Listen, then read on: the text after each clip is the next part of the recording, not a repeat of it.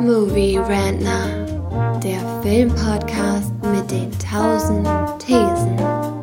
Wir haben zu allem eine Meinung, aber nie die gleiche.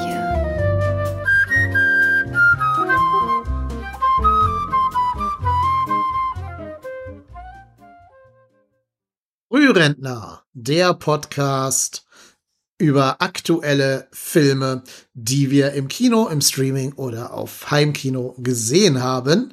Das ist ein kleines Seitenformat unseres Hauptpodcasts Movie Rantner. Hört doch gerne mal in dieses Format rein.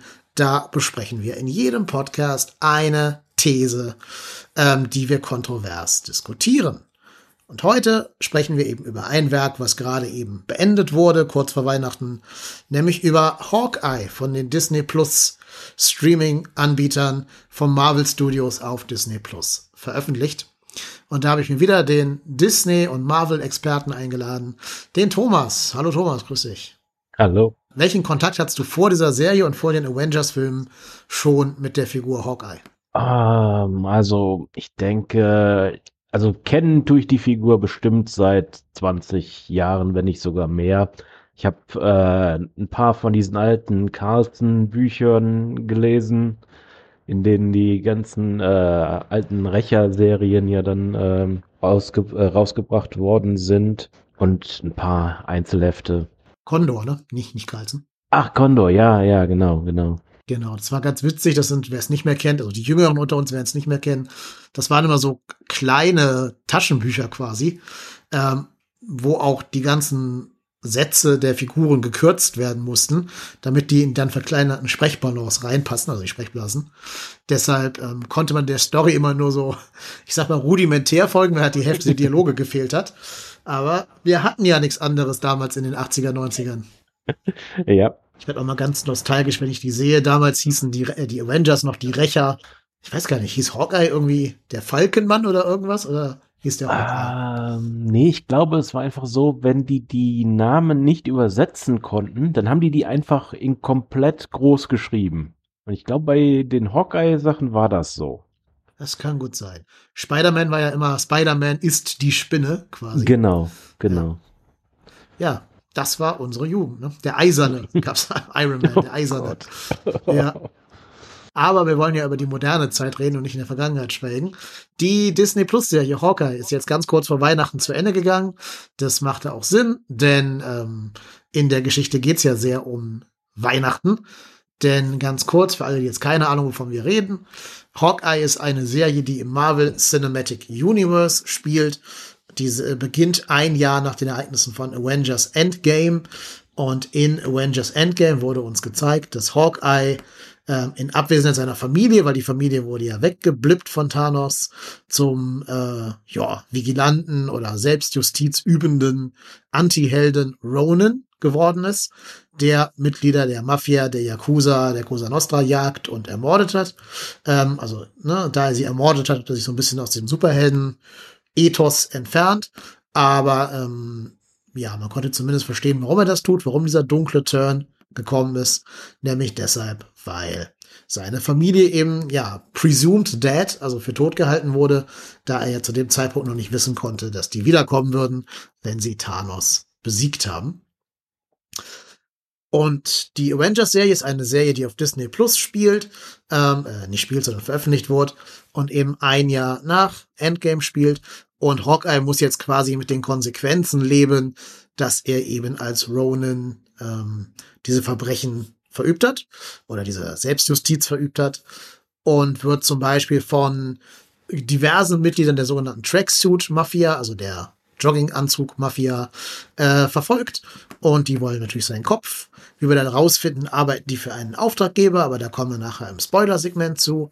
Ähm, und ja, er will eigentlich nur nach Hause ähm, zu seiner Familie, weil bald Weihnachten ist und er möchte gern zur Bescherung am 25.12. bei der Familie sein. Also das Motiv, was Hawkeye am meisten prägt, ist immer diese, diese Reunion mit der Familie. Aber jetzt lernt er auf dem Weg dahin die junge Kate Bishop kennen, gespielt von Haley Steinfeld. Und ähm, die tritt so ein bisschen in seine Fußstapfen, die wurde von ihm inspiriert äh, und hat jetzt eben auch, sagen wir mal, Ambitionen, ja, vielleicht eine Heldin zu werden, vielleicht sogar Hawkeye zu werden. Das werden wir gleich alles noch im Spoiler-Segment rausarbeiten. Aber erstmal, wie immer, kennt ihr ja schon, reden wir hier ohne Spoiler über die, die Serie.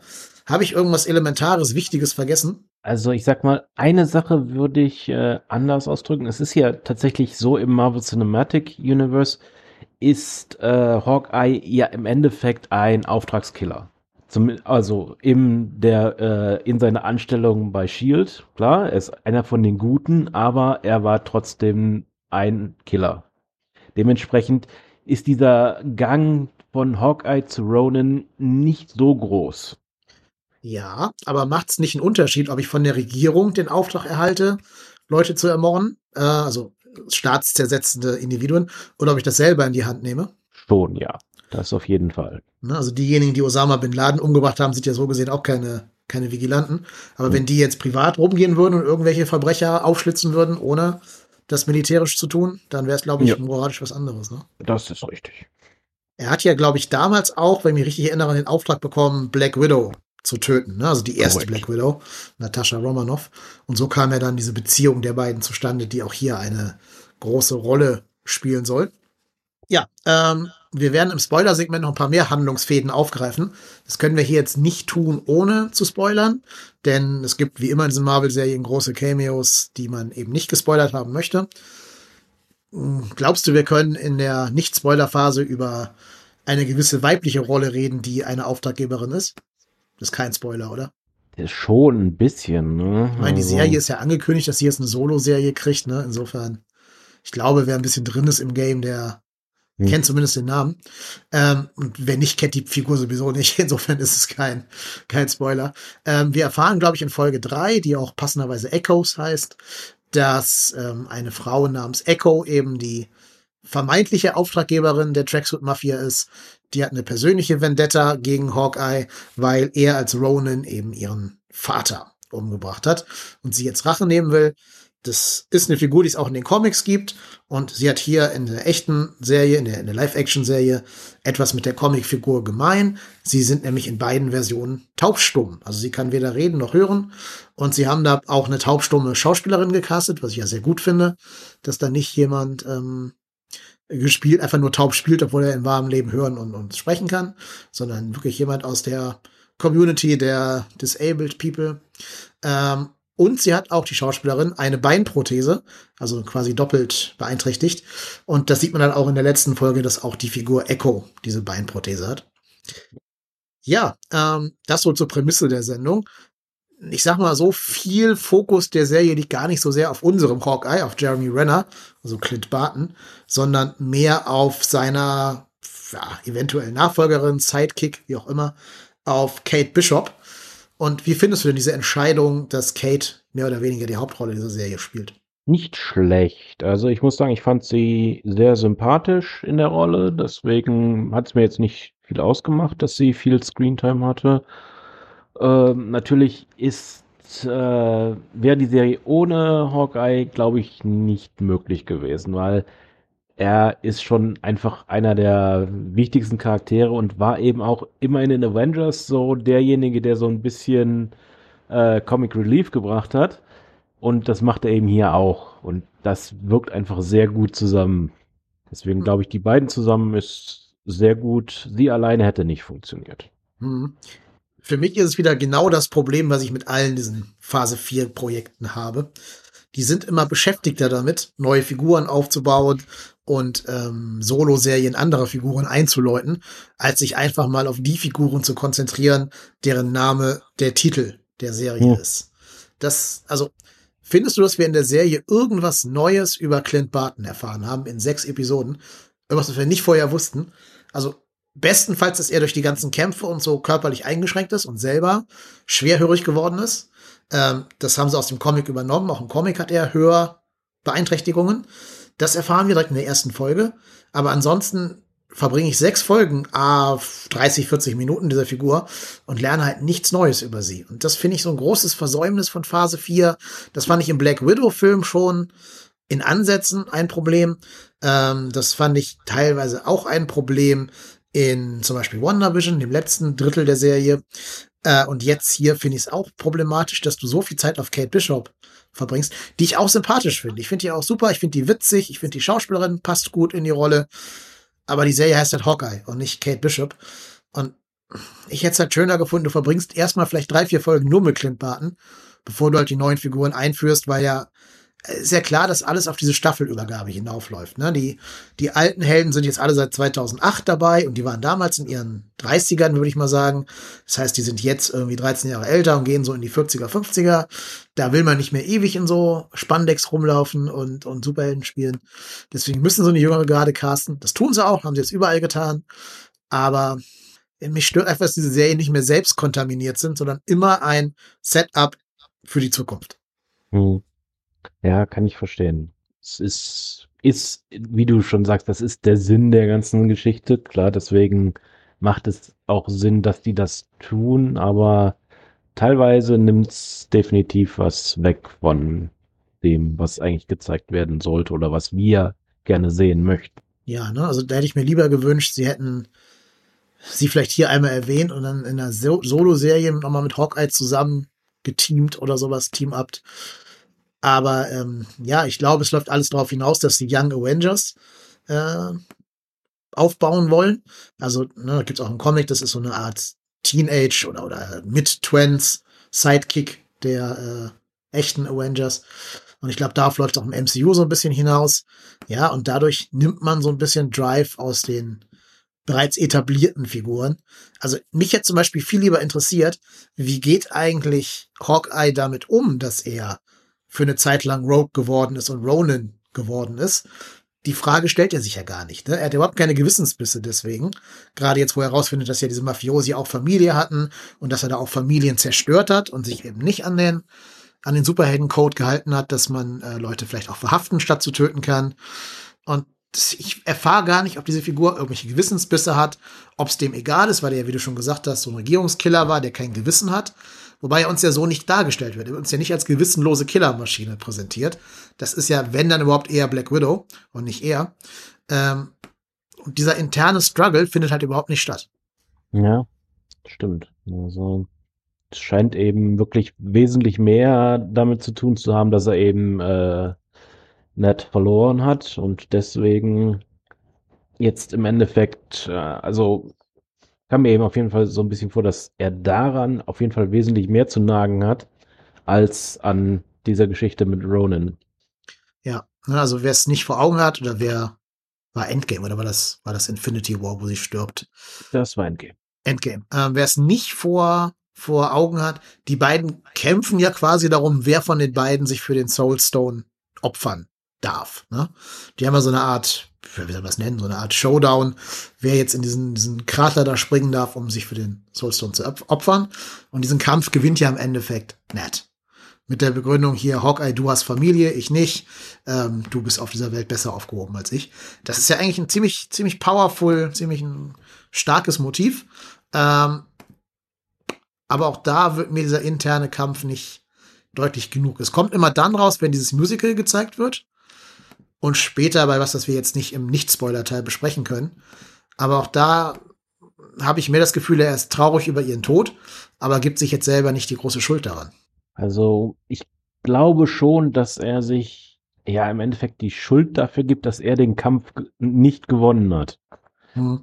der da stattgefunden hat. Also das habe ich schon angenommen, so bei seiner Darstellung. Okay, vielleicht war es dann auch für meine für meine Holzmentalität zu sehr in den Zwischentönen. Ich weiß es nicht. Ähm, jetzt klingt es, als wenn ich die Serie ganz schlecht finde. Das finde ich gar nicht. Also ich will das ein bisschen. Ich habe mit der Kritik angefangen. Das tut man ja eigentlich gar nicht. Man fängt ja immer mit was Positivem an. Ähm, trotz allem mache ich jetzt in dieser Reihenfolge hier. Was mir sehr gut gefallen hat an der Serie, ich finde, sie hat einerseits sehr schöne Anleihen an Stirb langsam, also an Die Hard, vor allen Dingen an den ersten. Also diese Idee, dass ein menschlicher Held sich gegen eine Übermacht an Terroristen stellt, an Weihnachten und ja eigentlich nur nach Hause kommen möchte zu seiner Familie ähm, und verwundbar ist, verletzlich ist und auch ganz oft blutet in der, in der Serie. Das hat mir gut gefallen, das mochte ich sehr gerne. Das Ende, also die letzte Folge ist dann auch Die Hard pur, die findet sogar in einem, in einem Tower-Gebäude, also in einem, in einem Nakatomi Tower äh, statt. Also da wurde es dann sehr deutlich. Und was mir gut gefallen hat, war der Humor. Ähm, der wurde, wirkte nicht ganz so aufgesetzt, wie das manchmal schon mal der Fall ist, sondern es gab wirklich genuin witzige Momente. Es gibt in der letzten Folge eine Szene mit Kate Bishop und einer anderen Spoilerfigur im Aufzug.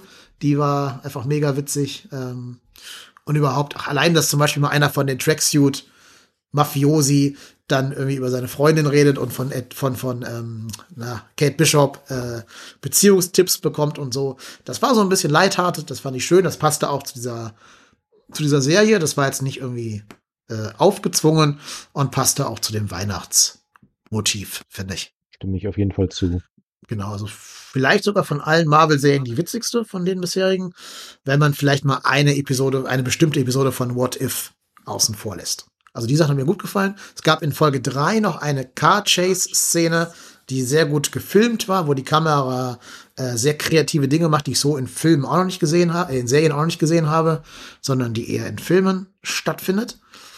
Ja, gibt es irgendwas, was dir besonders gut gefallen hat an der Serie? Also ich bin da auf jeden Fall bei dir, dass ich von den Marvel-Serien, die bis jetzt rausgekommen sind, die wirklich am lustigsten fand. Also das liegt eben auch wirklich einfach hauptsächlich an Hawkeye, weil er ist eben wirklich ein hervorragender Charakter für lighthearted Moments. Das hat er ja in praktisch in allen der Avengers-Filme dargestellt. Und nehmen zum Beispiel die eine Szene ähm, in Civil War, meine ich was, wo er ähm, Scarlet Witch aus dem äh, Camp rausholt, da sie da von Vision festgehalten wird und er dann erstmal sich darüber beschwert, dass er sich den Arm verrenkt hat und vorher mal ein bisschen gestretched, besser gestretched hätte. Ist einfach ähm, der Charakter. Also der passt da wunderbar für. Und die, der neue Charakter Kate Bishop hält, äh, tut ihm da eigentlich eben nichts nach. Also das ähm, funktioniert hervorragend. Ja, und was ich auch gut finde, beide, sowohl er, also äh, Clint Barton, als auch Kate Bishop, wurden als echte Menschen dargestellt. Also hm. die bluten wirklich sehr oft, die haben Schrammen, die tragen Pflaster, die äh, wirken verwundbar und verletzlich.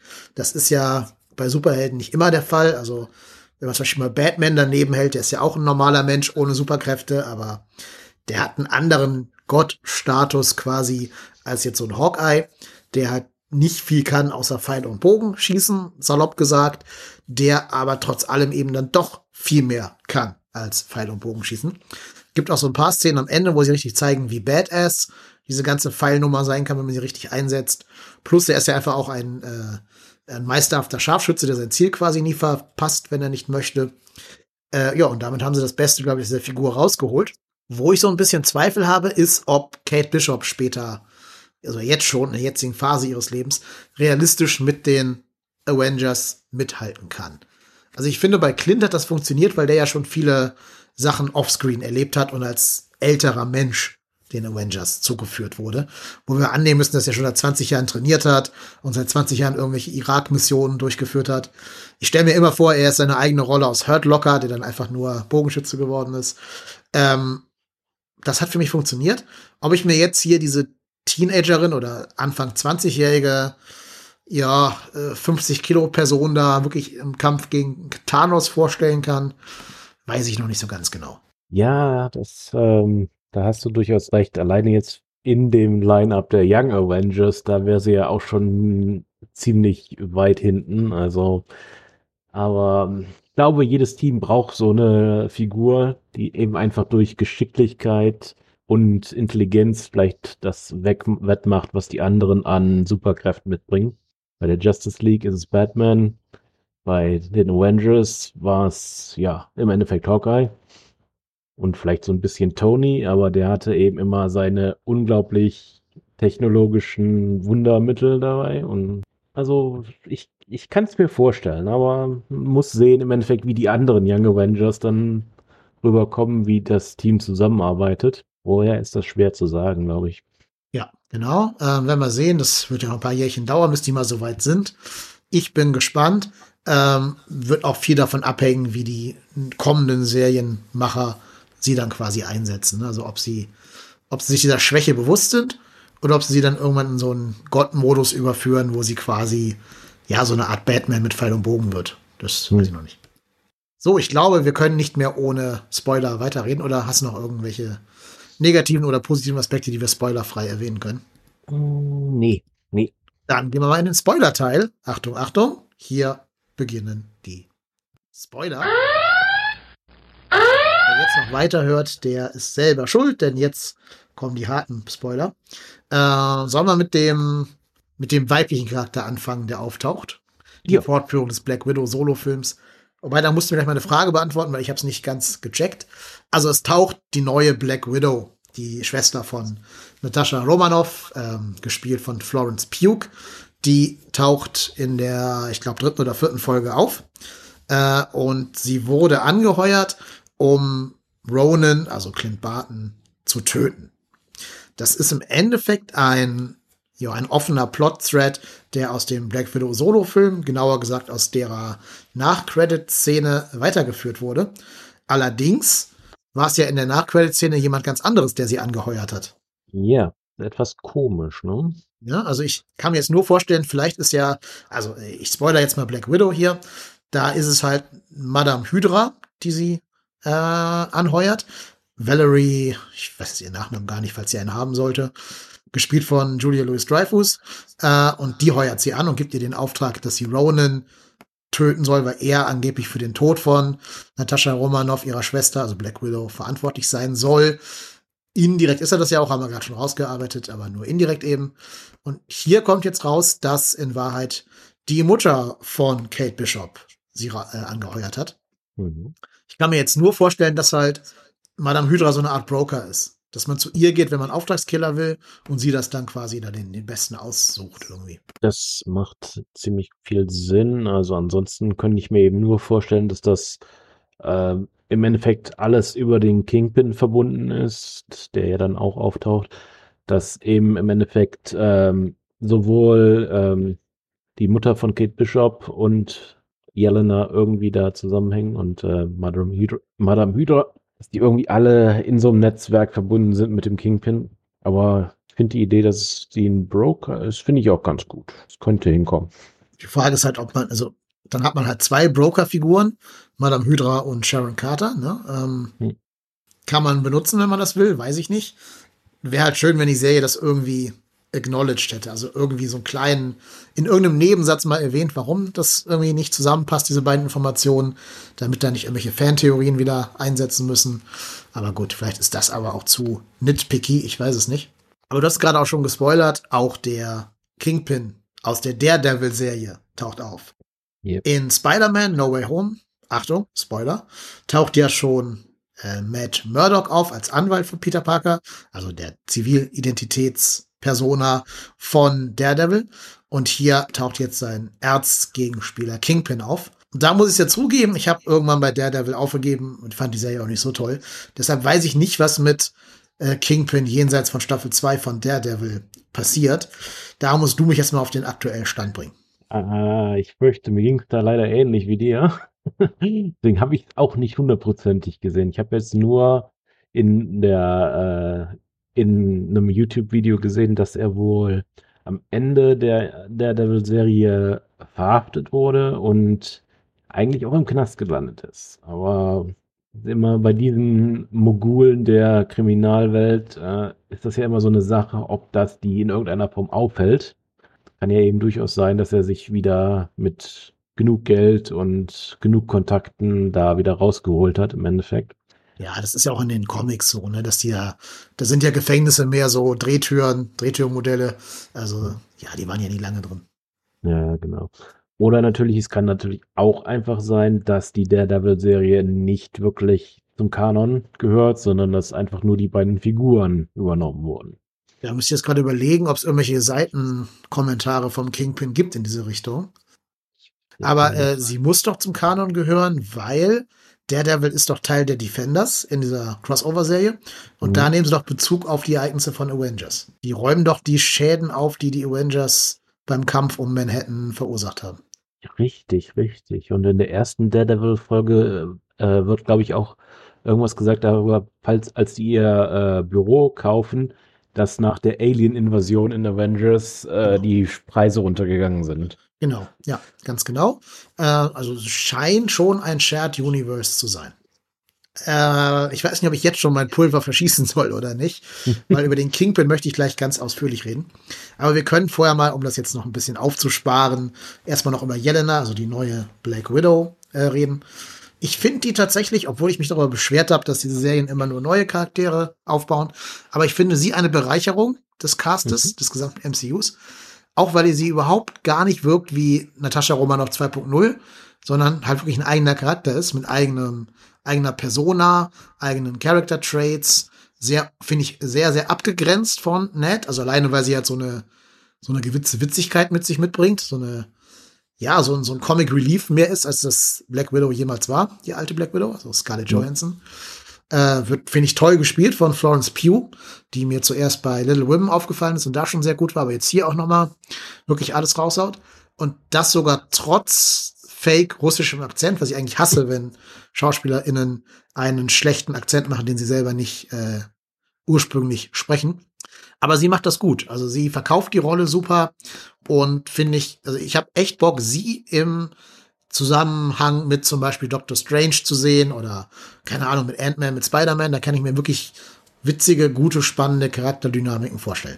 Ja, dem kann ich auf jeden Fall zustimmen. Also ich finde sie mit Sicherheit eine der besten Charaktere äh, in den neuen Serien, die jetzt neu, mehr oder weniger neu eingeführt wurde. Und ich finde, man nimmt ihr aber auch wesentlich mehr so den Killer-Status ab. Also ist ja immer, klar, es gibt ja immer so diese Legende, ein Killer muss ähm, mit finsteren Augen und dunkler Kleidung durch äh, die Menschenmenge gehen, um sein Ziel zu erreichen. Aber sie ist eben viel besser darin, sich anzupassen. Man merkt, dass sie kommt in Kate Bischofs Apartment und macht einfach erstmal ein paar Nudeln. Einfach so.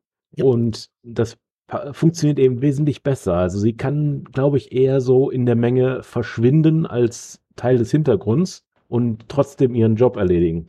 Ja, definitiv. Und sie wurde uns ja in den beiden Filmen, in denen sie mitgespielt hat, also jetzt in Black Widow und hier in der Serie, äh, als eine sehr kompetente Kämpferin verkauft, die sowohl mit der alten Black Widow als auch hier mit Hawkeye ähm, ja nicht nur mithalten kann, sondern die eben auch teilweise besiegen kann. Da haben sie also gut, gut daran getan, ihr Power-Level zu definieren. Nicht so gelungen fand ich dann, dass Kate Bishop sie relativ schnell besiegen kann in deren Tete-a-Tete. Yeah, das passt nicht wirklich, nein. Nee, also ich habe jetzt ein paar Theorien gelesen, ja, sie war ja nicht auf die angesetzt, sondern auf Ronan und die wollte halt keine unschuldige Passantin da quasi töten, wie Kate Bishop. Aber ja, das ist halt wieder so eine, so eine Entschuldigung für, für nicht so gutes Storytelling. Dann haben sie es ja eigentlich sehr klar definiert. So, es hat ja sogar Kate Bishop selber gesagt, als diese Szene im Apartment stattfindet, dass Jelena sie schon hätte dreimal umbringen können, bevor sie die Tür überhaupt hinter sich zugemacht hat. Das ist eben das Realistische. Genau, also ich glaube, die wird sich gar nicht auf irgendeinen Kampf einlassen. Die wäre einfach tot, bevor sie die erste Faustschlag landen kann. Ja, genau das, also das ist ja das. Also das, deswegen meine ich ja, man nimmt eben Jelena den Killer wirklich besser ab, weil sie ist eben, sie weiß, wenn man, man geht nicht in so einen Kampf rein, wenn man jemanden ermorden will, sondern macht es einfach in einem schnellen Moment, wo derjenige nicht aufpasst. Genau. Das habe ich bei Black Widow einfach nie gesehen. Also die hat immer erst Wert darauf gelegt, flapsige Bemerkungen zu machen und dann noch die äh, Gegner erstmal zu verprügeln. Und das funktioniert einfach nicht, finde ich. Also, ich finde Jelena tatsächlich einen besseren Charakter. Ja, besser muss man sehen, aber ich finde sie zumindest intriguing. Also ich bin, ich freue mich drauf, sie in irgendwelchen kommenden Filmen zu sehen. Und ja, ich glaube, sie kriegt ja erstmal keinen Solo-Film oder keine Solo-Serie, aber ich freue mich auf alles, wo sie dabei ist. Und richtig cool finde ich auch, wenn es wirklich so eine, weißt du, so, also quasi Falcon and the Winter Soldier, aber mit Kate Bishop und Jelena die haben eine tolle Chemie, die beiden Frauen oder Mädels ja. miteinander. Also allein diese, diese gerade erwähnte Aufzugsszene, jetzt kann ich ja sagen, es war halt mit ihr, mit Jelena und mit äh, Kate Bishop. die, habe ich mir nochmal auf YouTube angeschaut, einfach so als Standalone-Szene, weil die einfach so mega, mega witzig war. Ähm, mhm. Die kann man einfach immer wieder gucken. Ja, auf jeden Fall. Was ich auch manchmal hoffe, dass wir nochmal so Momente kriegen wie in Avengers 1 oder 2, wo die einfach nur miteinander rumhängen im Privatleben. Also Schwarmer essen oder auf einer Party gemeinsam sind, jetzt diese neuen Charaktere, um die mal alle so ein bisschen ihren Interaktionen ein bisschen besser kennenzulernen. Was wäre eigentlich schön, aber ich glaube, dafür haben eben diese Serien einfach keine Zeit. Ja, was eigentlich schade ist, weil die haben ja sogar mehr Zeit als irgendein Film, ne? Ja, ja. Äh, wenn wir jetzt eben sehen, wie viele Episoden hat Hawkeye jetzt im Endeffekt? Sechs. Ne? Da ist eben, also da ist ja so schon fast ganz wenig Story erzählt worden. Mhm. Und jetzt eben nur noch diese Szenen eingeführt haben, so schön sie auch gewesen wären, dann wären sie wahrscheinlich nirgendwo mehr hingekommen. Ja, und vor allen Dingen, ähm, wir sind ja hier im Spoiler-Segment, deswegen kann ich es ja sagen, ich hätte erwartet, dass sie am Ende dann mit Hawkeye und Kate Weihnachten feiert bei der Familie von Hawkeye. Stimmt, das hatte ich auch erwartet. Ne, weil sie ist ja auch so eine einsame Person, die Schwester ist gestorben. Naja, auf jeden Fall ähm, wirkt sie wie jemand, der da zumindest in New York einsam ist und eben ähm, ihre Schwester verloren hat. Und da wäre es ja ein schöner Familienmoment gewesen, wenn sie auch mit Bescherung hätte feiern dürfen mit Familie und mit Hawkeye und Kate Bishop. Und das wäre auch die Gelegenheit gewesen, uns die Szenen zu geben, die wir gerade gewünscht haben, ne? diese Familiendynamik-Szenen. Also, ich hätte das auch super gefunden. Ich denke mal, es liegt eben einfach daran, dass sie noch nicht hundertprozentig ihren Platz gefunden hat, weil ich meine, Clint hatte ja erzählt, was äh, wirklich passiert ist, aber es schien mir jetzt noch nicht so, als hätte sie das vollkommen geglaubt. Also ich denke mal, da wird noch ein bisschen Selbstfindung zu tun sein, bevor sie eben wirklich in der Lage ist, ihn ja an Heiligabend zu drücken oder sowas. Also deswegen könnte noch ein bisschen dauern. Ja, also genau, die müssen noch nicht in den Arm liegen. Das ist wirklich ein bisschen too much. Aber so ein, zumindest so eine Einladung, sie kann hier sogar ablehnen und sagen, not quite there yet, ne, so wie wie MJ quasi am Ende vom, vom zweiten Spider-Man-Film. Ähm, aber zumindest so die Einladung, finde ich, hätte schon kommen können. Ja. So, und jetzt zu meinem größten Problem mit der Serie. Ich habe die Donnerstagabend gesehen, also einen Tag vor Weihnachten, und habe dir direkt eine Nachricht geschrieben. Äh, der Kingpin. Der Kingpin. Ähm, er wird wieder gespielt von Vincent D'Onofrio. Vincent D'Onofrio, fantastischer Schauspieler. Euch da draußen wahrscheinlich am ehesten bekannt als Gomer Pyle, also aus Private Paula, aus äh, Full Metal Jacket. Der Typ, der sich am Ende selbst die Waffe an den Kopf setzt vom ersten Teil von Full Metal Jacket. Eine ganz ikonische Rolle. Und als der als Kingpin gecastet wurde, konnte ich mir sofort gut vorstellen. Er sieht auch so aus, gerade wenn er sich die Haare abrasiert. Und dann, der hat ja diesen sehr großen Körperbau, der ist ja über 1,90 der Mann. Trotz allem, trotz dieser äh, überragenden Figur, die er hat, sieht er für mich noch nicht aus wie der Kingpin, weil obwohl er sich natürlich ein paar Kilo angefuttert hat, der Kingpin ist eben überlebensgroß. Also der, hm. ich bin inzwischen überzeugt, den kann kein normaler Mensch einfach so spielen. Den musst du am Computer irgendwie enhancen. Hm. Also so, wie das bei den Hobbits gemacht wurde oder bei Herr der Ringe gemacht wurde, dass Gandalf immer größer aussieht als die Hobbits oder Gimli kleiner und bisschen gestauchter aussieht als äh, die anderen Figuren. Also egal wie viel Essen Vincent D'Onofrio in sich reinschaufelt, für Kingpin kann, glaube ich, kein normaler Mensch diese Rolle ausfüllen, dieses Überlebensgroße. Also gerade wenn man gesehen hat, wie er in Into the Spider-Verse gezeichnet ist, da ist er ja quasi nur Masse und so ein ganz kleiner Kopf da drauf. Ähm, das, glaube ich, kann kein echter Mensch so darstellen. Mhm. Vincent macht das schon super, Vincent D'Onofrio. Aber weil er eben immer noch nur ein normaler Mensch ist, funktioniert das nicht, was sie mit der Figur hier in Hawkeye machen. Denn spätestens in der letzten Folge wird er uns ja gezeigt als, ja, im Endeffekt als Jason Voorhees aus Freitag der 13., der von einem Pfeil in die Brust nicht getötet wird, der vom Auto angefahren und nicht überfahren wird, der von einer Explosion nicht getötet wird. Ja, und also, da habe ich so viele Probleme mit. Also zum einen, dass der überhaupt selber dahin geht, als, als erste Amtshandlung quasi, und sich selber die Hände schmutzig macht. Mhm. Das ist für mich eine Entwertung, eine Abwertung dieser Figur Kingpin, der für mich immer eher der Drahtzieher im Schatten war und nicht die Figur, die hingeht und sich eben wie so ein Serienkiller hinten im Autositz versteckt. Das stimmt wohl, aber man sollte jetzt nicht vergessen, also zum einen ähm, der Pfeil, der ihn getroffen hat, das ist tatsächlich in der äh, Daredevil-Serie durchaus äh, vorgearbeitet. Er trägt wohl die, so einen speziellen Anzug, ähm, der komplett kugelsicher ist. Von einem speziellen äh, Schneider da entwickelt bei dem dann hinterher auch Daredevil sein Kostüm kriegt. Also das ist tatsächlich äh, im Einklang mit dem Kanon. Der Rest, hast du vollkommen recht, also das kann man dann im Endeffekt nur darauf schieben. Es ist ja tatsächlich so, dass in den Comics der Kingpin nicht einfach übergewichtig ist, sondern dass er tatsächlich ja einen riesenhaften muskulösen Körper hat. Das könnte zumindest ein paar der physischen Schocks, die er jetzt da in der Serie bekommen hat, erklären, die er überlebt hat, aber natürlich nicht die Explosion im Gesicht. Das äh, war dann doch ein bisschen sehr viel. Also sagt mal an irgendeiner Stelle im Comic, sein Körper sind 90% Muskeln und nur 10% Fett. Das wäre ein anderer Körperfettanteil als normale Menschen sogar haben. Das ist im Comic auch so. Also das ist halt wirklich so eine überlebensgroße Figur im Comic, der mit seinen beiden Händen den Kopf von Spider-Man zerdrücken könnte, wenn er das wollte. Und das ja. auch schon ein paar Mal versucht hat. Ähm, da gibt's ja auch einen, einen Comic, wo er Daredevil so in so, so einem Schraub, Schraubstockgriff hat und droht seinen Kopf wie so, ein, so eine reife Tomate zu zerquetschen. Und du glaubst der Figur einfach immer, dass sie das kann. Das, glaube ich, eben ist schwer auf den Bildschirm zu bringen, wenn du das nicht irgendwie am Computer nachbearbeitest. Diese Physik von, äh, also diese, dieser Körperbau von Kingpin. Und dann ist er halt verletzt und angeschlagen und irgendwie von der Explosion so ein bisschen matschig.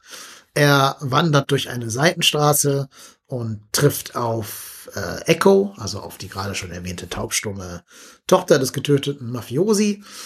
Und diese, ja, zieht eine Waffe und wir hören einen Schuss. Wir wissen nicht, ob er tot ist. Da sage ich gleich ein bisschen was in Bezug auf die Comics zu.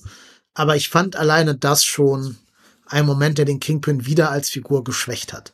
Dass er mhm. alleine da rumläuft, dass er so ein bisschen ja auch, ja, also er fleht nicht um sein Leben, aber er versucht irgendwie zu, zu handeln oder zu labern. Und das hat für mich alles diese Figur so ein bisschen entwertet und nicht zu einem der mächtigsten oder wichtigsten Bösewichte oder Gegenspieler im MCU aufgebaut. Ja, das stimmt schon. Also gerade so wie Hawkeye ja die ganzen Folgen, ich hoffe immer, dass er nicht äh, Wind davon bekommt. Das wäre recht gefährlich und dafür wird er dann doch relativ äh, simpel abgehandelt. Also, äh, ja, ist definitiv ein bisschen schwach. Also da hätte man einfach, glaube ich, ein paar mehr Folgen gebraucht, um ihn besser zu etablieren. Dann können sie ja durchaus gewinnen, aber nicht so.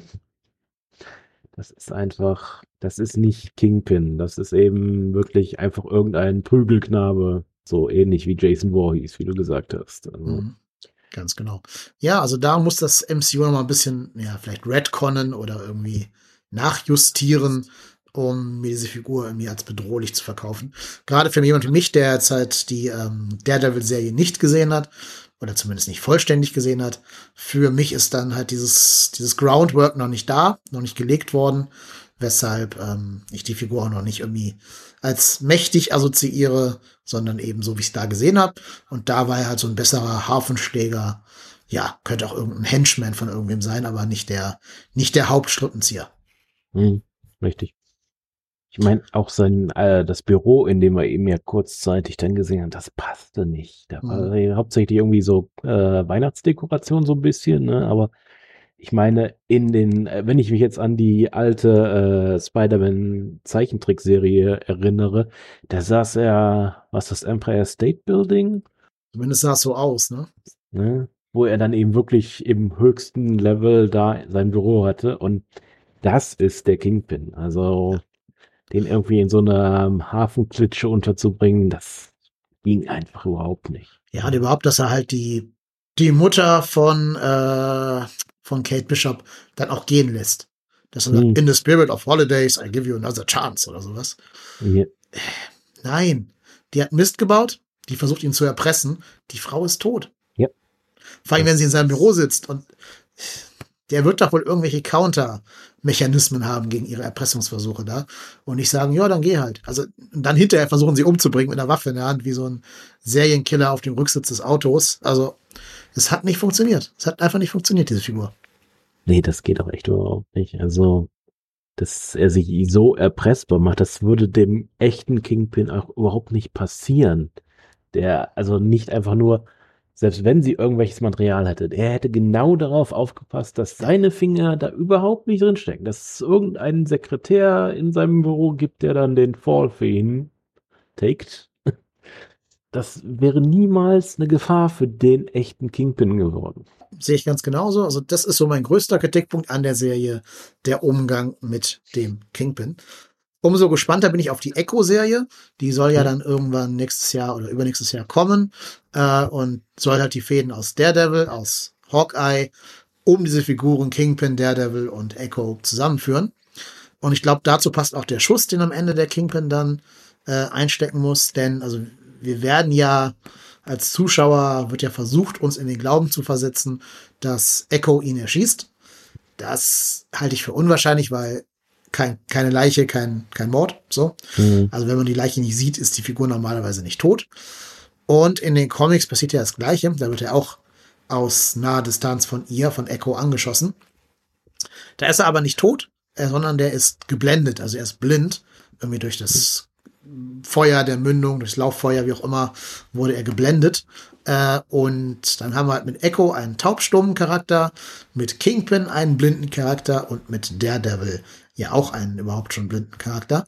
Vielleicht mhm. kommt dann nochmal Hawkeye wieder, der jetzt ja schwerhörig ist. Also wir hätten dann so eine, man kann da ein Motiv basteln, was so körperliche Behinderung, Umgang mit körperlicher Behinderung und Überkommen von Hindernissen durch Behinderung und so aufgreift. Und man kann eben zeigen, die Bösen schaffen das nicht, sich aus ihrer Beeinträchtigung zu befreien und damit irgendwie leben zu lernen, sondern trauern immer dem Verlorenen nach. Und die Guten schaffen das irgendwie, das in ihre Identität einzubauen. Da könnte man viel Profundes mit erzählen. Kann auch ganz schnell ganz schief gehen, äh, weiß ich nicht. Hm. Aber da bin ich bis jetzt ja dann doch eher, äh, habe ich Vertrauen ins Marvel Cinematic Universe bis jetzt, dass sie das dann hinkriegen. Äh, jo, aber das ist so die Haupt, Hauptfan-Theorie, dass das passieren wird und dass er eben nicht tot ist, sondern dass er nur geblendet wurde. Ja, ich denke auch. Also, das wäre schon ein bisschen schwach, ihn einfach off-camera umzunieten. Dann, dafür hätte man ihn auch gar nicht erst dann aus der Daredevil-Serie bringen können. Da hätten wir auch jeden, jeden gewöhnlichen Glatzkopf dann einfach dahinstellen können. Dafür braucht man nicht den, den Schauspieler und die, das, was das alles mit sich bringt. Also. Ja, kannst du irgendwie Hammerhead nehmen oder sonst irgendwen, aber mhm. brauchst nicht Kingpin für. Genau, sehe ich auch so. Ähm, ja, und dann am Ende wird noch, kommt noch raus, dass die Mutter von Kate Bishop den, was war das jetzt, der, nicht der Vater, sondern ihren neuen Ehemann umgebracht hat, den Amant. Äh, nein, nein, nein. Das war, äh, ich glaube, das war der Vater von ihrem Verlobten. Oder so, ja, genau. Stimmt. Und ihr Verlobter, da haben wir alle gedacht, der würde irgendwie auch sich als böse entpuppen, weil er ja von dem, von dem großen Bösen aus äh, Better Call Saul, Staffel 5, gespielt wird. Aber da kommt hinterher raus, der ist eigentlich nur ein, ganz witzig, eigentlich so ein, so ein bisschen überforderter Typ, der mit dem Schwert dann gegen die, oder mit, dem Degen gegen die ähm, Tracksuit-Mafia kämpft soll so eine Anleihe an Swordsman sein, weiß ich schon, aber er ist eben nicht Secret Evil Genius und einfach wirklich nur so ein überforderter Stiefvater, der es eigentlich nur gut gemeint hat und so ein bisschen da reingeschlüpft ist. Das war sogar ein, ein guter humoristischer Moment. Bei dir am besten fand ich ja wirklich diese, diesen Satz zur Verteidigung, als er tatsächlich dann ja verhaftet wird, weil so, please, I didn't work a day in my life. Ja. Als Erklärung dafür, dass er ja gar nicht in diese äh, üblen Geschäfte verstrickt sein kann, weil er noch nie gearbeitet hat. Ganz genau. Ja, oder wie er den, ähm, den kleinen Jungen, also hier den, den Neffen, nee, Quatsch, den Enkel von dem ermordeten Typen einfach mal äh, den Spruch des Jahres drückt, als er zu ihm sagt, du hast in den Hamptons in den Pool gepinkelt, ich hab's gesehen, jeder andere hat's auch gesehen. Ja. Das ist so ein kleiner Joffrey-Charakter quasi, der kleine Junge. ja. Ja, also das war nochmal so ein kleiner Comic-Relief zum Ende der Serie. Sehr gelungen und passte auch ganz gut. Das halt mal sich einer, einer mal nicht als der große geheime Bösewicht entpuppt, wie jetzt irgendwie in Wonder Vision oder so hier die Agatha, sondern einfach ein ganz normaler mhm. Typ, der irgendwie versucht hat, mit seiner neuen Tochter klarzukommen. Ja. Okay, ähm, habe ich noch was Wichtiges aus der Serie vergessen oder können wir die dann quasi damit ad acta legen? Ich denke schon. Also es gibt eben noch so ein paar Kleinigkeiten. Ich, diese äh, Laper, die dann mhm. ja eigentlich relativ wichtig werden, da sie ja eben auch die Kostüme dann erstellen, die Kate und Clint hinterher tragen, ist eben auch einfach großer Teil des Comic Relief, weil Clint ja dann tatsächlich selber einmal in so einem Lab mitmachen muss. Und das passt einfach wunderbar. Also das ist äh, eine wirklich super witzige Szene. Aber ansonsten. Genau. Auch weil Jeremy Renner einfach alles immer so ein bisschen genervt spielt, egal was für eine Szene. Ja. Er wirkt immer so ein bisschen grundgenervt, weil er eigentlich nur nach Hause will zur Familie und jetzt wieder irgendein Hindernis im Weg ist. Und da eben auch diese Lapa, wo ich mich erst gefragt habe, okay, was soll diese Szene jetzt? Die habe ich gar nicht kapiert am Ende, äh, am Anfang. Aber am Ende macht sie dann ja Sinn, als sie dann hm. zurückkommen und das Kostüm eben designen. Und natürlich noch ein kleiner Shoutout an Lucky, den Pizzahund. Der sollte hier auch nicht unerwähnt bleiben. Richtig. Okay, so, äh, wir haben jetzt schon ganz oft über die kommende Echo-Serie geredet. Ich habe mal hier eine Liste mit allen Marvel Disney Plus Serien, die noch kommen werden. Und es sind ganz, ganz viele. Ich lese dir einmal vor. Und dann kannst du mir mal sagen, ob es da eine von gibt, wo du sagst, jo, auf die freue ich mich besonders. Oder ob die eigentlich alle eher so unter, naja, hätte ich jetzt nicht gebraucht, laufen. Die nächste, die kommt, also die haben alle noch kein Startdatum, bis auf ein besonderes, wo ich gleich drauf kommen werde. Aber die erste, die hier in der Liste steht, ist Moon Knight mit Oscar Isaac als Moon Knight. Dann kommt She-Hulk, die Cousine von Hulk. Ähm, ich weiß gar nicht, ob die schon, ja genau. Äh, eine Person namens Tatjana Maslani wurde als She-Hulk gecastet. Kenne ich jetzt nicht. Ich habe noch nie in irgendeinem, in irgendeinem Projekt habe ich sie noch nie gesehen. Irgendwie sagt mir alles nichts. Ähm, deswegen kann ich überhaupt nichts zu sagen, keine Ahnung. She-Hulk an sich ein sehr witziger Charakter, der vor allen Dingen so ein bisschen dieses Deadpool-Ding hat, dass er also weiß, dass er in einer, dass sie in einer Comicwelt lebt. Wenn man das so ein bisschen einbaut in die Serie, könnte das witzig werden. Dann geht's weiter mit Secret Invasion, mit Mrs. Marvel. Dann kommt von The Guardians of the Galaxy ein Holiday Special, Dezember 2022. Wahrscheinlich als Anleihe an das Star Wars Holiday Special.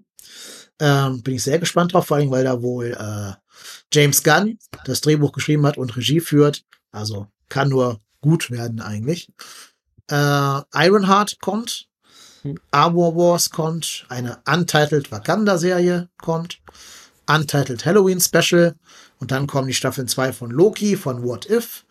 Äh, Echo kommt eben. Äh, Agatha, House of Harkness. Spider-Man The Freshman Year. Marvel Zombies und Untitled Destin Daniel Cretton Series. Destin Daniel Cretton ist der Typ, der es Shang-Chi Regie geführt hat. Hm. Jo, das sind die Pläne von Marvel-Disney. Ist da jetzt irgendwas bei, wo du sagst hier, I am excited? Ja, also Secret Invasion auf jeden Fall freue ich mich drauf. Was ist denn das? Erklär mal für die, für die Hörer, die es nicht kennen. Äh, ja, also in den Comics zumindest geht es da darum, dass es eine Skrull-Invasion gibt und die hat im Endeffekt schon stattgefunden, ohne dass irgendjemand es gemerkt hat, weil sehr viele Helden sind tatsächlich durch Skrulls ersetzt worden, die durch ihre Shapeshifting-Fähigkeit äh, ja im Endeffekt jeden nachmachen können und teilweise eben auch deren Fähigkeiten. Deswegen sind dann auch viele der Helden tatsächlich eigentlich Skrulls schon seit einer ganzen Zeit und haben eben die anderen Helden ausspioniert und das könnte interessant werden. Es ist jetzt eben nur so die Frage, wie das jetzt im Endeffekt funktionieren soll. Bis jetzt haben wir die Skrulls ja nur als äh, Freunde erlebt, mit in der Zusammenarbeit mit Nick Fury ja offensichtlich. Ähm, also ist schwer zu sagen, ob vielleicht das Ganze, dieses Freund, nur gespielt war, dass die tatsächlich eigentlich wirklich die bösen Skrulls aus den Comics sind oder ob es einen ganz anderen Punkt geben wird, der da mit reinspielt. Also da bin ich auf jeden Fall sehr gespannt drauf. Mhm. Vielleicht kann man ja auch sagen, es gibt auf dem Planeten der Skrull, der, der, der Skrull verschiedene äh, Stämme oder Rassen oder so, wie bei den Marsianern bei DC. Es gibt die Guten und die Bösen. Mhm. Kann man so vielleicht nur irgendwie versuchen zu drehen. Das könnte durchaus sein, ja. Ich muss ehrlich zugeben, manche von den anderen interessieren mich nicht sonderlich. Also zum Beispiel mit She-Hulk kann ich jetzt noch nicht sonderlich viel anfangen. Ich werde es selbstverständlich gucken, aber reizt mich jetzt noch nicht sonderlich. Also und auch viele andere. Also Ironheart könnte noch cool werden. Ich bin eben einfach nach den Filmen ein großer Iron Man-Fan geworden. Und deswegen ist die Nachfolge dann natürlich auch sehr wichtig für mich. Ist eben die Frage, ob das ohne äh, Tony funktionieren kann. Da bin ich noch nicht von überzeugt, weil er ist einfach der Ursprung des Marvel Cinematic Universe und das Ende im Endeffekt ja auch. Und ich weiß eben noch nicht so ganz, ob das ganze Universum ohne Tony überleben kann. Und die Serie, da ist es natürlich besonders wichtig. Und es geht um, um Riri Williams, hm. eine junge Dame, die so ein bisschen, wir mal, in die Rolle von Iron Man hineinwächst. Die hat ja auch schon in, nee, die wird in äh, Black Panther Wakanda Forever äh, ihr Debüt feiern, also dem neuen Black Panther Film, der für 2022 angekündigt ist. Mhm. Ansonsten kann ich über die Figur gar nichts sagen, weil ich kenne die aus den Comics nicht. Das ist die Zeit, wo ich aufgehört habe, Marvel Comics zu lesen, also kann ich gar nichts weiter ergänzen. Ja, also im Endeffekt, äh, sie wird eben praktisch eine weibliche Version von Iron Man. Das könnte man eben noch dazu sagen. Aber jung, ne? Sie ist, sie ist eine Teenagerin oder was? Ja, genau. Also auch jemand für die Young Avengers. Wenn ich das richtig im Kopf habe, dann konstruiert sie diese Rüstung tatsächlich auch selbst. Sie ist nämlich auch ein Genie, so ähnlich wie Tony. Und ähm, das wird dann noch, irgendwie wird es dann noch einen Kontakt mit äh, Tony geben, aber zumindest in den Comics, da, da Tony ja nicht tot ist. Aber ob das jetzt eben in der Serie auch so wird, schwierig zu sagen. Ja, höchstens irgendwie als Aufzeichnung oder als AI oder sowas, ne? Ja. Wer dieses Geheimnis lüftet, dem sage ich hiermit Folgendes. ja, genau. Ich meine, gut, äh, selbst dann müsste man ja Downey Jr. dann nochmal ranholen. Ich weiß nicht, ob sie das tun werden. Oder sie machen das wie in Superman 2 mit Marlon Brando und schnipseln einfach irgendwas zusammen. Kann durchaus sein. ja, es ist durchaus möglich, das stimmt.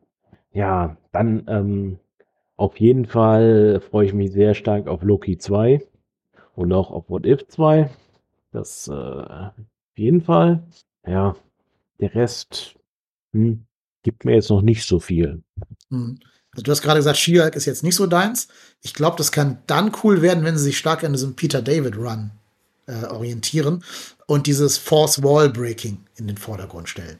Und das haben wir schon bei Deadpool gesehen, ein Charakter, der weiß, dass er eine Comicfigur ist oder in dem Fall, dass sie eine Comicfigur ist. Und vielleicht kann man das darüber dann den Leuten sympathisch machen, dass sie ähm, halt das weiß und immer konstant diese vierte Wand bricht. Ob Marvel sich das im MCU traut, Force Wall Breaking, weiß ich noch nicht. Bin ich noch selber sehr gespannt. Aber ich werde es mir zumindest äh, angucken und hoffen, dass sie das tun. Ja, und ansonsten äh, war da jetzt auch nicht viel bei, wo ich sage, wow, das will ich sehen. Spider-Man The Freshman hier könnte witzig werden, wenn sie da diesen Spirit des jungen Tom Holland Spider-Man äh, capturen. Ist, glaube ich, eine Animationsserie und gar keine Live-Action, glaube ich, weiß ich nicht ganz genau. Aber passt ja vielleicht besser, weil ja Tom Holland auch nicht jünger, sondern eher älter werden wird. Also insofern, jo, bin mal gespannt. Andere Sachen, ja, ich meine, es ist schon auch ein bisschen viel, was sie auf den Markt schmeißen, oder? Mhm.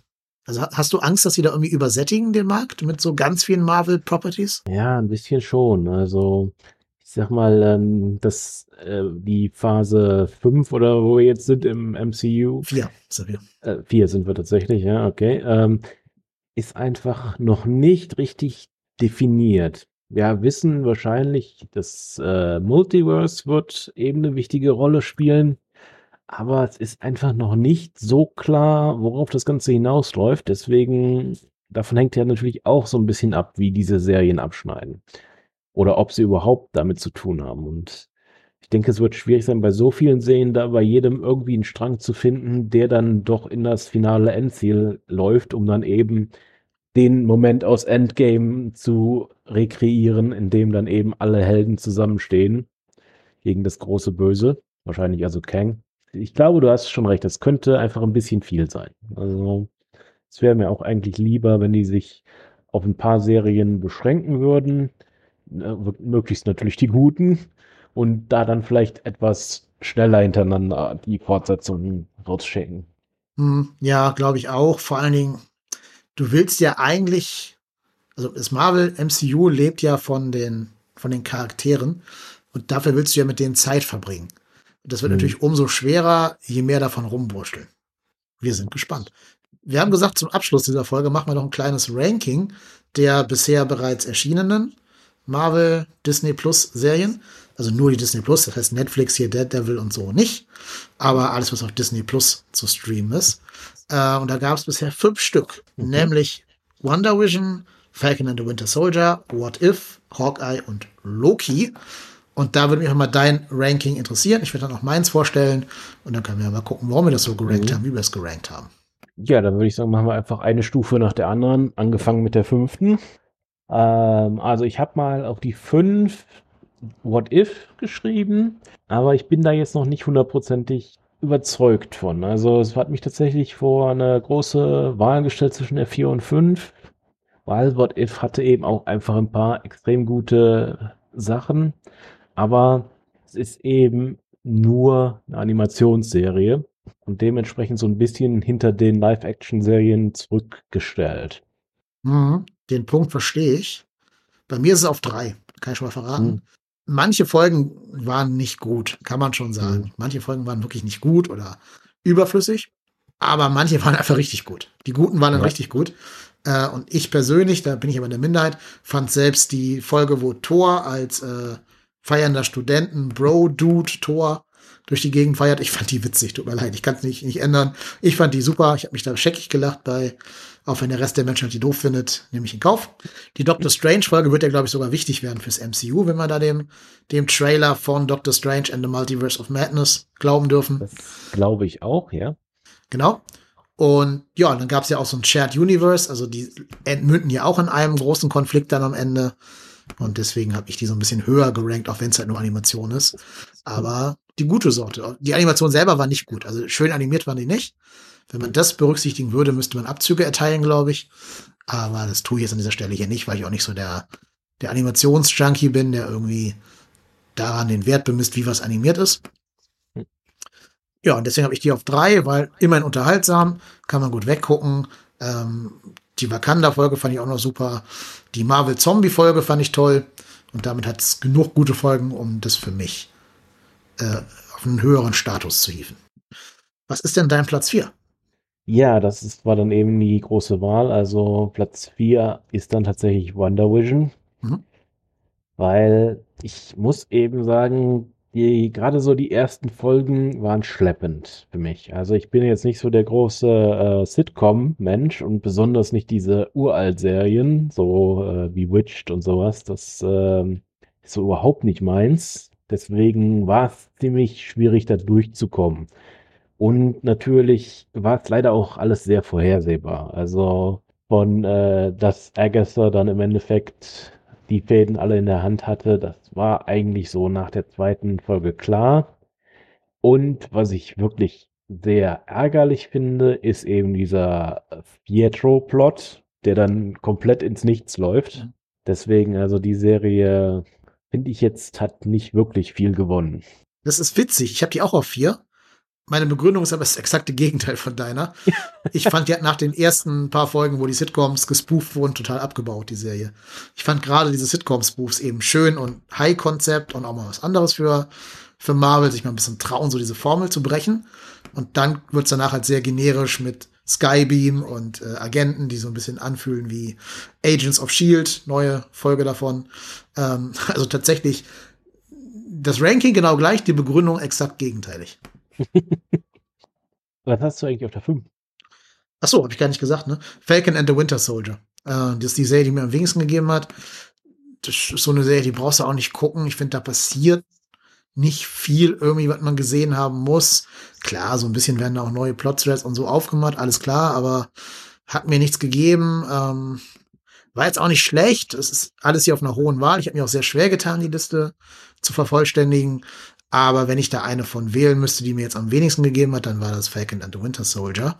Ähm, auch weil irgendwie, ja, die waren ihrer Message auch zu unklar. Also am Ende diese, dieser lange Monolog von, äh, vom neuen Captain America von Falcon, der war ja auch so all over the place. Also da gibt's keine klare Message. Und eigentlich soll es ja darum gehen, dass der Falcon wird zu Captain America und der Winter Soldier wird zu Bucky Barnes. Trotzdem heißt die Serie am Ende dann Falcon, nee, Captain America and The Winter Soldier und nicht Captain America und Bucky Barnes. Das ist für mich so eine, so eine gemischte Message, die hat nicht funktioniert. Da hätte die Serie noch ein bisschen so zwei, drei Rewrite-Prozesse gebraucht, um so richtig zu hitten, aber hat sie nicht gehabt und deswegen hat die für mich nicht funktioniert. Ja, es ist ganz witzig, weil tatsächlich habe ich auf der 3 dann Falcon und Winter Soldier. mit also genau das äh, Mirror mit deinem What If mhm. auf 3 und meinem auf 5. Ähm, hast vollkommen recht mit allem, was du da gesagt hast. Ähm, Find eben einfach wirklich diese Dynamik zwischen Bucky und Falcon ist einfach genial. Also die beiden passen einfach wunderbar zusammen. deswegen finde ich es eigentlich sogar schade, dass sie sich am Ende besser verstehen, weil so als Halbrivalen und Frenemies waren sie eigentlich wesentlich sympathischer. Aber ja, gut, also es ist eben, wie du richtig sagtest, die Serie hat eben auch nicht wirklich viel Story, die irgendwie wichtig wäre für irgendwas. Also sicherlich wird es dann wahrscheinlich so sein, dass wir im nächsten Avengers-Film, sofern es denn jemals einen geben wird, dann den neuen Captain America sehen werden. Aber das könnte jetzt noch, hm, jetzt noch nicht so wichtig, finde ich. Hm. Ich fand auch ehrlich gesagt das neue Captain America Kostüm ziemlich schlecht. Also.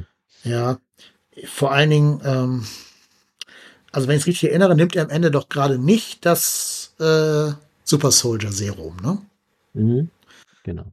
Deswegen, also ist natürlich als moralische Entscheidung gut, dass er das nicht nimmt. Das äh, will ich gar nicht kritisieren. Aber deswegen frage ich mich, wie sie es schaffen wollen, ihn im Konzert der Großen mitspielen zu lassen, ohne das Serum. Mhm. Ja, es wird dann hauptsächlich über seine Tech-Sachen gehen, genau wie bei eben bei Tony dann. Das ist auch mein, genau mein Problem an dem Showdown der Serie.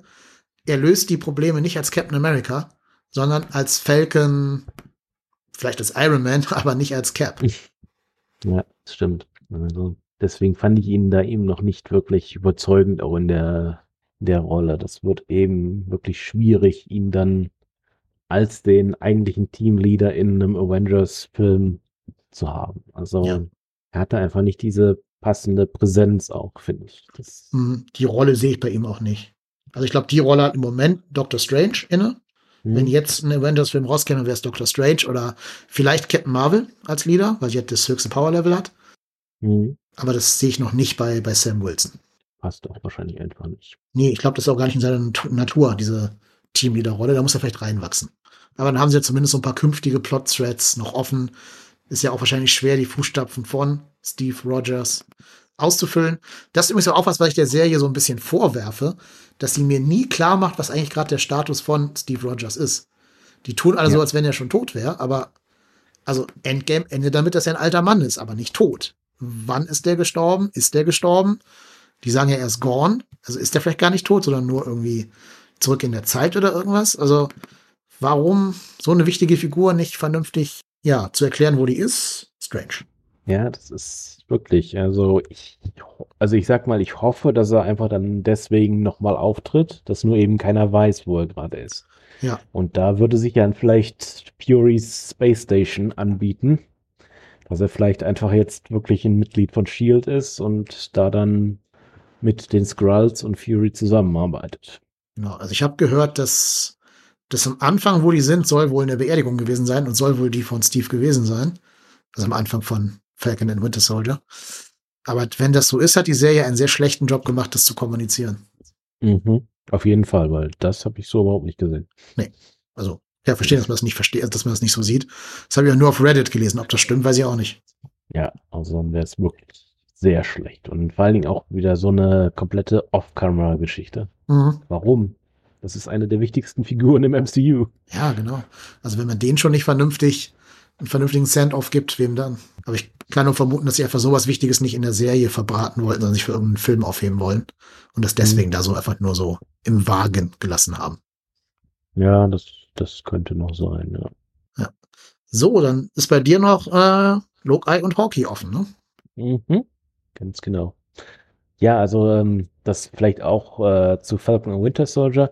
Ich muss eben sagen, die Plots der Serien waren relativ schwach. Also bei allen eigentlich.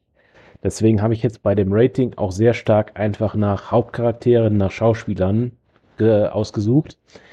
Deswegen ist eben Hawkeye auch relativ weit oben auf der 2 gelandet. Eben weil ich wirklich Clint Barton und Kate Bishop super genial finde. Jelena natürlich dann auch noch. Das macht einfach sehr viel aus. Wonder Vision hatte zwar immer noch den recht guten Charakter von Wonder, aber Vision habe ich nie sonderlich gemocht. Deswegen einfach ziemlich schwach in diesem Teil. Und da ist dann eben wirklich jetzt Hawkeye eine der besten.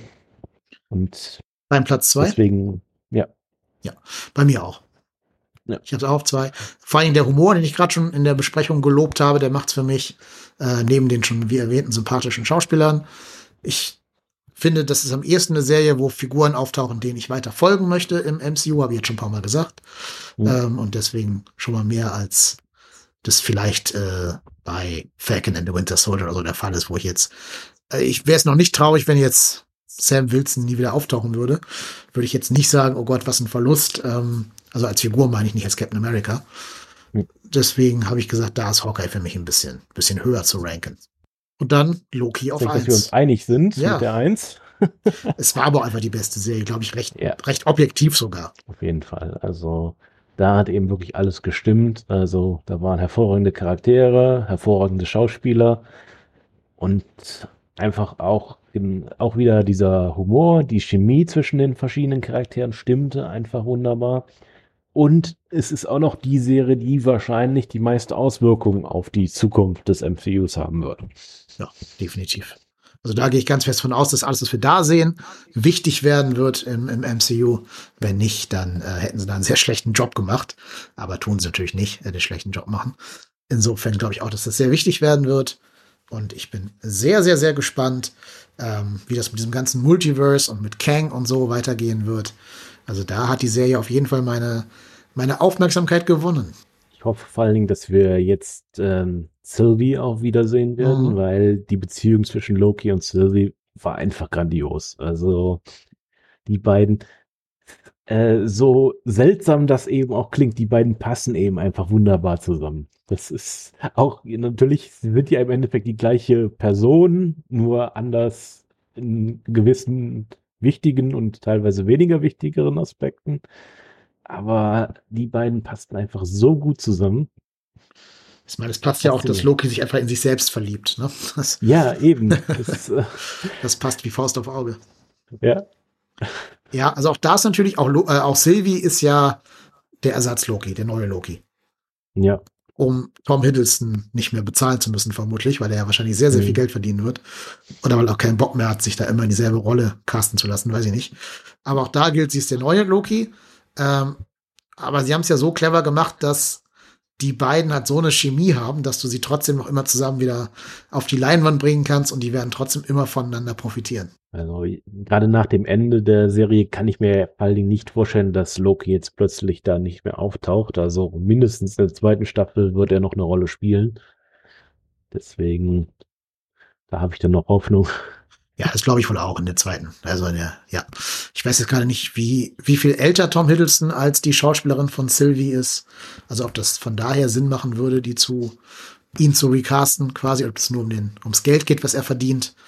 Aber ja, ich bin gespannt, ob sie, welche Rolle sie einnehmen wird im MCU, ob sie eher ein, ein Gegenspieler sein wird, wie der, wie der Loki am Anfang der Avengers, oder ob sie mehr so die Rolle des, ja, so, so ein bisschen undef also undefinierten entweder gut oder böse Charakters nimmt, so Anti-Helden-mäßig. Also da bin ich auch schon sehr gespannt. Ja, die große Frage ist ja jetzt immer noch, wie das Ganze wirklich funktioniert, weil wir haben ja jetzt unter anderem eben im neuen Spider-Man gesehen, dass Doctor Strange schon von dem Multiversum spricht. Ja. Aber laut der Loki-Serie gab es ja bis zu deren Ende kein Multiversum. Also ist das ja eigentlich, ist alles sehr verworren noch. Bin mal gespannt, ob die das vernünftig aufgelöst kriegen. Glaube ich nicht. Also ich glaube, das wollen die gar nicht. Ich glaube halt, die Loki-Serie ist für Leute, die Serien gucken, ist die da. Und da wird dir alles mit Multiversum und so weiter erklärt. Und Leute, die nur ins Kino gehen, für die hat halt Doctor Strange mit diesem Zauberspruch des Multiversum erschaffen, sozusagen. Mhm. Mit dem schiefgegangenen Zauberspruch. Ja, ja, das könnte leider so sein. Weiß ehrlich gesagt nie, wie, die, wie Leute, die sich für nichts anderes interessieren, in solche Filme gehen können, aber ja, aber andererseits, ich kann auch Leute verstehen, die nicht Zeit haben, wie viel fünf mal zehn Folgen zu gucken von irgendwelchen Marvel-Sachen. Kann ich irgendwie auch verstehen. Ja, natürlich, natürlich. Tja, genau. Aber Loki auf jeden Fall von uns, glaube ich, eine absolute Cook-Empfehlung, sich das mal reinzuziehen. Vor mhm. allen Dingen, glaube ich, für Fans von Doctor Who eine gelungene Serie. Und auch super viele Ostereier für Marvel-Fans. Also so viele Sachen, die da im Hintergrund einfach versteckt sind, wenn er die verschiedenen Dimensionen bereist. Es gibt einen Alligator-Loki, es gibt einen, ein Old Man-Loki ähm, mit dem klassischen Kostüm aus den Comics. Ach, und überhaupt, das ist so eine, auch mit so Liebe zum Detail gemachte Serie. Die ist eine ganz, ganz große Guck-Empfehlung. Mhm. Okay, wollte ich, würde ich sagen, haben wir's. Äh, wir haben jetzt, glaube ich, zu allen Serien was gesagt, ne? Ja, genau. Äh, sind beide einig, dass Loki auf Platz eins ist. Dann haben wir es eigentlich für heute. Mhm. Sehr schön. Ja, und ich würde mal sagen, wenn noch mal irgendwelche Marvel-Properties anlaufen oder im Kino sind oder auf Disney Plus sind, dann sprechen wir beiden hier auch wieder. Ansonsten könnt ihr, liebe Zuhörerinnen und Zuhörer, schon mal gespannt sein, weil die nächste Folge Free Redner lässt gar nicht lange auf sich warten. Denn Karim und ich werden demnächst eine Folge zu Matrix Resurrections veröffentlichen. Also hört die Folge hier schnell, damit ihr dann schon wieder Zeit habt, Matrix zu hören. Also die, äh, die Folgen kommen hier knall auf Fall, damit euch nicht langweilig wird über die Feiertage. Thomas, vielen Dank, dass du da gewesen bist. Hat uns sehr gefreut. Ja, gerne. Bist immer herzlich wieder eingeladen, gerne. Wir verabschieden uns. Bleibt gesund, macht Idiot. Tschüss. Tschüss.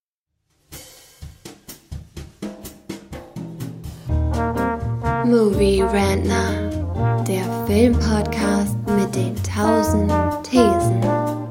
Wir haben zu allem eine Meinung, aber nie die gleiche.